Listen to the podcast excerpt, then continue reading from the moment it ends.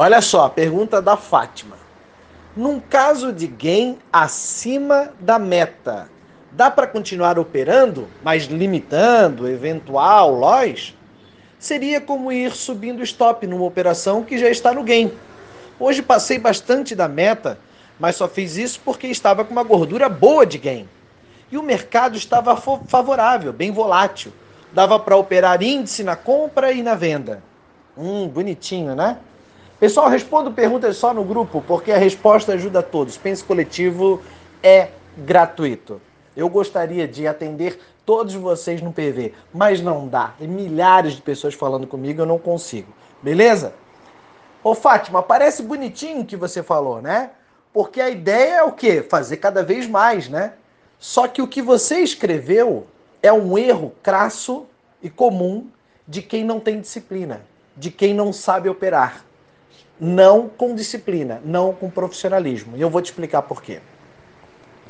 Por melhor que possa parecer o fato de você ter alcançado o seu objetivo do dia, mas continuar fazendo a grana porque o mercado está te dando, você está treinando o seu cérebro para não parar. É isso que você está fazendo. Só que daí, quando chegar na versão contrária de toda essa história linda e maravilhosa de duendes e fadas que você acabou de contar, quando você estiver no seu limite de loss, e você vai dizer: não, mas agora eu acho que o mercado retornou, mudou, a volatilidade aumentou e é possível reverter esse quadro. Porque dentro da sua mente, do seu comportamento, não existe a hora de parar. Existe aquele negócio. Enquanto está dando lucro, eu estou operando. Enquanto eu tenho a possibilidade de recuperar, eu estou operando. Então você não tem um objetivo. Você não tem uma meta diária. Quem muito quer, nada ganha. A sua meta é continuar operando. Ah, Barão, mas é mais grana. Só que aí é que está a pegadinha do mercado. O mercado sempre vai dar dinheiro para todo mundo, mas a questão não é o tanto de dinheiro que ele pode te dar. E aí eu vou te dizer uma coisa. Hoje mesmo eu postei isso inclusive no meu Instagram, então dá uma olhada lá. Um cara falou para mim assim: "Barão, você não sabe o que eu fui capaz de fazer hoje". Eu disse: "Ah, eu ganhei 5 mil reais e eu devolvi os 5 mil reais". Aí a primeira pergunta que eu fiz para ele foi: estava previsto no seu objetivo ganhar os 5 mil reais, fazer primeiro os 5 mil reais, ele responde. Antes, faz toda uma analogia, né? É como se eu estivesse tirando leite da vaca pela manhã e ao meio-dia chutasse o balde e derrubasse no chão. Oh! E agora estou chorando pelo leite derramado.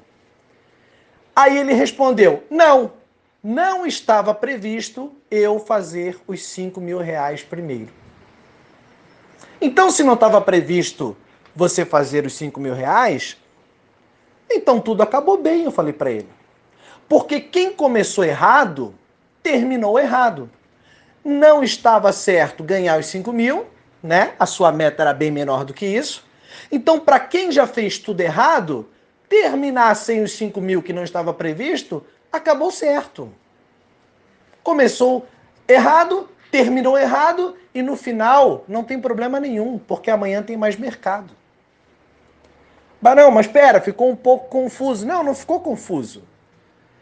É justamente essa pegadinha do mercado. E é isso que eu quero explicar para você. O cara fez mil, a meta dele era mil. Ele fez mil. O mercado estava em alta volatilidade. Dá para fazer até dois mil. Aí ele fez dois mil mas continua muito bom, então eu vou fazer três. Aí ele fez três. Mas, meu Deus, eu sou aqui o quem? O lobo de Wall Street, ele fez 4 mil. Não, mas agora eu vou tirar o pé da lama, porque 2020 é o meu ano. A primeira segunda-feira do ano de 2020, eu vou lavar a égua. Fez cinco pau. Porra! Eu sou o pica das galáxias. Só que esse infeliz por que, que é infeliz? Porque não soube parar? Continuou operando para fazer quanto agora? 6 mil, cara. Se tu tinhas uma meta de mil e tu fez dois, e tu fez três, e tu fez quatro, vai saber a hora de parar? Não. Aí o que, que ele fez? Fiz 5, o que, eu quero fazer? Eu quero fazer 6. Mas aí o que, que ele fez? Fez 4,5. Aí ele ficou revoltadinho, porque ele já tinha cinquinho. E ele não quer quatrimeinho, ele quer o cinquinho de novo na mão. Operou e agora ele tem quatro. Operou e agora ele tem três. Operou e agora ele tem dois. Operou e agora ele tem um. Operou e agora ele não tem merda nenhuma na mão.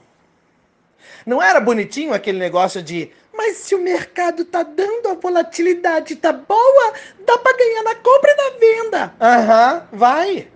Vai e treina o teu cérebro para fazer sempre aquilo que você quer fazer e não aquilo que você tem que fazer. São duas coisas diferentes. Com a grana entrando na mão, querida, todo mundo fica top todo mundo infla o ego, todo mundo fica vaidoso, todo mundo fica corajoso, todo mundo fica extraordinário. Uh, eu sei operar, eu ouvi o Barão Trader, agora eu sou profissional da área. Aham, uhum. disciplina. Quem muito quer, nada ganha. Se você não sabe a hora de parar, o dinheiro que você está ganhando extra. Passou uma moto gigante agora.